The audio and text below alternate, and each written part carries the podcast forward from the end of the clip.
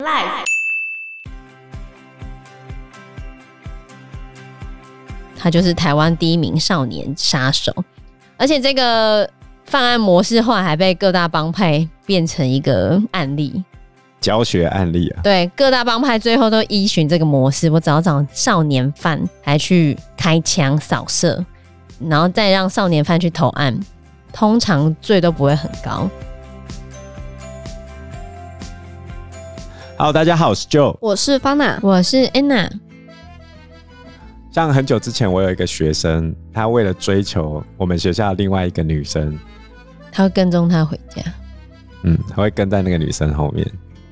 那如果是你知道你的孩子，或者是你知道你的家人被跟踪，如果你是女生的家长的话，你会怎么做？跟老师讲。对，那你期待跟老师讲了之后，老师可以怎么做？就可能可以请老师什么约谈他之类的嘛。然后我自己也会可能亲自接送。我自己真心这样、呃。我们当初的处理是这个样子，就请家长亲自接送嘛。嗯。其实一劳永逸的方法，如果我是家长的话，我一劳永逸的方法就是请他转学。但是有没有可能因为他转学而导致他有更激烈的手段发生？这个也是未定之天呢。嗯，因为不代表转学了他就不会再回头对这个女生再做什么事情，而且他可能自己也不愿意转学。所以学校能做的事情就是请家长来，然后保护受害者，然后请家长接送，因为这个事情完全没发生。就算告到法庭，他都会没事的。嗯，因为就是还没发生嘛，对吧？那我能怎样？用跟骚法起诉他，可以吗？可以吗？没有，没有，没有，因为他们现在是国中阶段嘛。哦，所以他们去过少管所的人，他们都会彼此交换，知道他们犯法是没事的。那回过头来说，为什么家长会让这些人进到少管所？其实最简单的就是贫穷跟匮乏。这个贫穷跟匮乏，并不单纯是我们想象的那种衣不蔽体啊、环堵萧然、单瓢履空。对，并不是这样，并不是这个 样子。很多家长现在来领急难救助，或者是拿中低收的，常常都是满手水晶指甲，然后手上拿着 iPhone，穿着入时。那他真的有钱吗？哎，他还真的没钱。那他有没有时间陪小孩嘞？还真的没有。他在干嘛？每天就是把钱花掉，不知道在忙什么。因为有一些人习惯就是赚到钱我就立刻要花，像我们之前也有学生拿到补助的时候就拿去买 iPhone 手机啊，那你会很生气。嗯，啊问题是那是他的权利啊。对啊，他觉得补助就是我的钱呢，我要拿我的钱去做什么事，还要征得你的同意哦。所以我这边讲到的匮乏，实际上是一个家庭教育上面的匮乏。当我们的课纲还有教育部的态度，把天平完全倾向家长方的时候，赋予家长更大的权限去管理自己的小孩的同时，家长负起责任了吗？没有啊，我觉得很多没有了，就是把责任推给老师。所谓的匮乏就出现在他把自己该完成的责任外推到外面，不管是丢给学校或者丢给社会来解决。我之前好像有提过一个学生大过小过不断，在学校又吵架，那他家长就说：“你关于他的事情都不要跟我讲了，要被关要怎样，那就让社会去解决他。”这就是我所谓的匮乏，因为他没有能力去处理自己的小孩，这是在家庭结构面的问题。那下一个层次就是在法律面。我们之前有讨论过《少年法庭》这部影片嘛？嗯，那其实你从受害人跟加害人的角度是完全不同的。加害人，你要不要保障他的人权？还是要？所以我们不能公开这个孩子的名字，嗯，甚至要尽量模糊化他所在的区域嘛。那另外一个层次上，今天受害者的家属他们承担了何其大的心理创伤，那发生到现在。我们录音时间一月五号为止，多少人去 care 受害人家属的状况？有啊，还是有被采访到，就这样。那你下了多少资源给他们？现在新北市政府跟教育部就说要撒什么资源进去那个学校亡羊补牢什么的，其实这都后面的事情啊。问题是加害者跟受害者之间到底要用怎样的法律判决才是合理的？对加害者来说，啊，我们今天到底为什么要处罚他？我们处罚他的目的应该是希望他改善。但是根据我们这么多年的教学经验，还有我刚才前面讲的，他的生活范围跟他的思考逻辑都跟我们完全不同的情况下，你要怎么去改变这个人，然后要去教化他？这一点我是非常悲观的。但是我要讲一个。友好一点的案例哦，就是台湾第一位少年枪手，他叫做廖国豪。那他在二零一零年五月二十八号犯下杀人案的时候还未成年，然后他是在年满十八岁的时候，在立法委员跟律师陪同之下投案的。不过，这个廖国豪在国中阶段其实是一个很单纯的少年，嗯，他本来是大家眼中的乖小孩哦。还是篮球队的队长，是升上国三的时候才开始加入黑道，而且他在国二到国三的时候，他的爸爸因为吸毒入狱，然后妈妈就离家出走，不知去向。他后来变成祖父母抚养，就等于整个家一系突然分崩离析。对，后来他就开始翘课、混黑帮、偷车、抢皮包、抢银楼，然后被黑道吸收进去。就是黑道发现，你只要让少年当枪手的话，他们通常罪会非常的少，所以就被黑帮叫去当枪手，然后帮老大复仇。他就是台湾第一名少年杀手，而且这个犯案模式后来还被各大帮派变成一个案例，教学案例啊。对，各大帮派最后都依循这个模式，我只要找少年犯，还去开枪扫射。然后再让少年犯去投案，通常罪都不会很高，少年就被帮派当成了犯案的替代工具哈。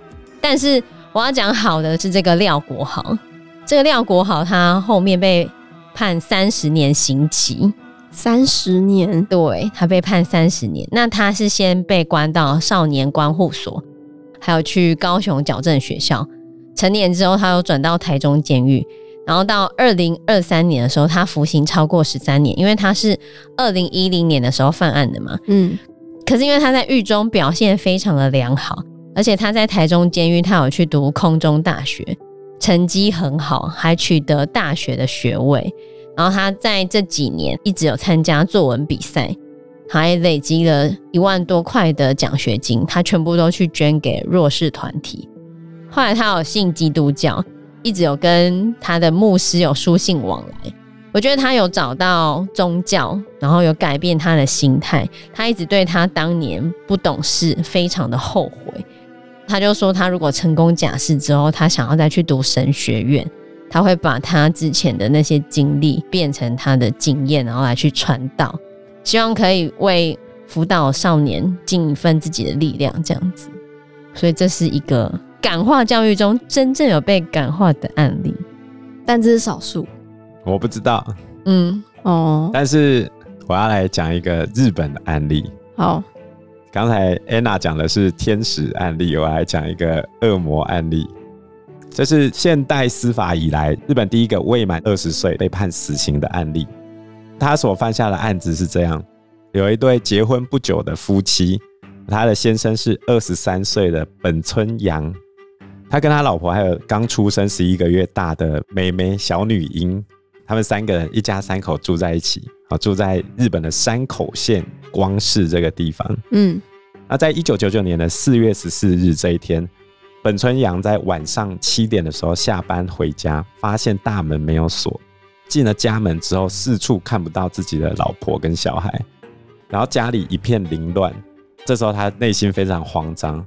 最后，在收纳棉被的柜子里面，发现妻子半裸已经往生了。嗯，这时候他马上报警，警察抵达之后才找到他女儿。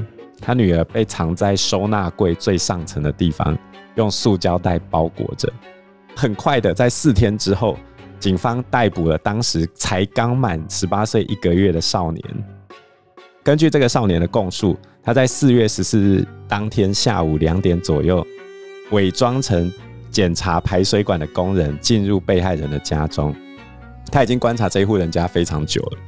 那他的目的只有一个，因为那是年轻太太。结果没想到被害人强烈反抗，于是他动手掐死他，这时候十一个月大的女婴一直在旁边哭闹不休，所以他就把婴儿重重的抛到别的地方。然后这时候婴儿还没死，还在哭，然后他一直要往自己妈妈的遗体那边爬过去。这个少年叫做福田孝行。嗯，那这个福田呢，他就很怕婴儿的哭闹声会惊动旁边的邻居，然后他就把婴儿抓起来往地面重摔好几次，最后再用绳索勒到他失去生命迹象。当时候福田孝行还没满二十岁，在日本的刑法是可以减刑的。嗯，但是这个事情非常残忍重大，所以。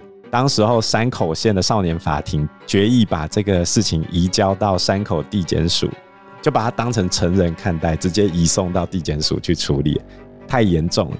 后来真正开庭的时候，本村阳他抱着自己的妻子女儿的遗照出庭，结果被法院阻止。法官说：“，你这样子带遗照过来，会影响加害少年的心理跟情绪。”福田孝行在开庭的时候。本来是头低低的这样走进去，也没有做任何表示。嗯，一直到辩护律师推他的手，这时候他才转头去看着本村阳，然后就跟他鞠了一躬，说：“真是对不起，我做了无法宽恕的事情。”然后法官就认定他已经有悔改之意了。哈，就这样讲一句话，他已经抱歉了，真是无法原谅。然后本村阳就开始跟法官抗议。我连带我老婆小孩照片进去看的权利都没有吗？然后在他不断抗议之下，法官才准许他把遗照带进去，但是前提是要用黑布把照片盖住。你这样带进去还有什么意义？至少有带嘛，让他知道我老婆小孩在这边看你啊。那我带骨灰进去好了。所以最后一审的判决是无期徒刑，但是当时候日本并没有真的无期徒刑，而且因为他。未满二十岁，所以有少年法保护，顶多关七八年而已，那就可以放出来了。这个被告的辩护律师在得到无期徒刑的判决的时候，他还对着被害的家属，就是对着本村阳比了一个耶的手势。辩护律师怎么这么北吧？对啊，我赢啊！所以后来本村阳在判决之后召开记者会，他说：“我对司法很绝望，原来司法保护的是加害人的权益。”司法重视的是加害人的人权，那被害人的人权在哪里？被害家属的权益在哪里？如果司法的判决是这样，那干脆直接放走犯人就好了。我会亲手杀了他。义愤杀人其实刑罚很轻，真的哦。嗯，那我们没有鼓励你自己去报仇，我们没有鼓励你，不能说我鼓励你去报仇。我们没有鼓励任何人去报仇，嗯、我们还是要寻法律途径解决。那先练过没有啦？如果每个人都义愤去报仇的话，这个社会秩序会完全崩解。嗯，就会变成以牙还牙，以眼还眼，汉摩拉比法典。嗯，后来是负责这个命案的检察官说服了本村先生说：“我们继续打二审。”这个检察官姓吉田。他说：“哦，我自己有一个年幼的女儿，我无法想象有人可以狠心到把一个不会走路却拼命爬往母亲身边的婴儿抓起来往地面摔，然后残忍的杀害。如果司法对这样的人做出严重的惩戒，那要司法做什么？我绝对无法认同这样的判决结果。如果你屈服于这样的审判结果，那以后这个案子就会成为判例，成为法官判案的基准。我绝对不容许这件事情发生。”还于是本村先生后来就提起第二次上诉，他还上了电视节目，对着全国观众讲，在现今日本的刑事诉讼法中，就我所知道的范围之内，关于被害家属权利的部分什么都没有，不但没有权利这两个字，就连被害家属可以做什么也完全没有提及，在这样的体系之中，完全把受害者及其家属摒除在外。甚至连我带妻女的遗照出庭都会被阻止。嗯，所以后来当时候的总理也有反映说，我们对受害者的保障显然是不够的，应该正视本村先生的这个诉求，这样子。是。所以后来日本就通过了犯罪被害者保护法，还有刑事诉讼法的改正。本村先生的诉求是要判处死刑，嗯，结果被驳回哦。被驳回，对啊，驳回的理由是犯人当时才十八岁又一个月，思虑尚未成熟，顾及被告未来有无限的可能性，对于将来不能论定他完全没有更生的机会，所以驳回死刑，维持一审的无期徒刑判决。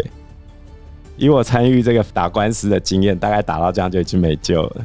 嗯，结果检察官得知被告福田孝行他在狱中有写信给他的朋友，然后经过他的朋友的同意，检察官取得了关键的信件。哇，那他朋友出卖他？对，哈，信里面他是这样写的：不过就是一只公狗走在路上，遇到一只可爱的母狗。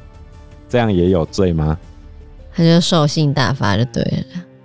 福田孝行在打官司的过程中是不需要付一毛钱的，所以是公社辩护人吗？是民间的律师团自愿帮他担任辩护律师，因为觉得他不要被判死刑。总共有二十一个辩护团要阻止他被判死刑，是因为觉得死刑对他来说不够吗？不是，认为他不应该被判死刑，他应该还有教化可能。对。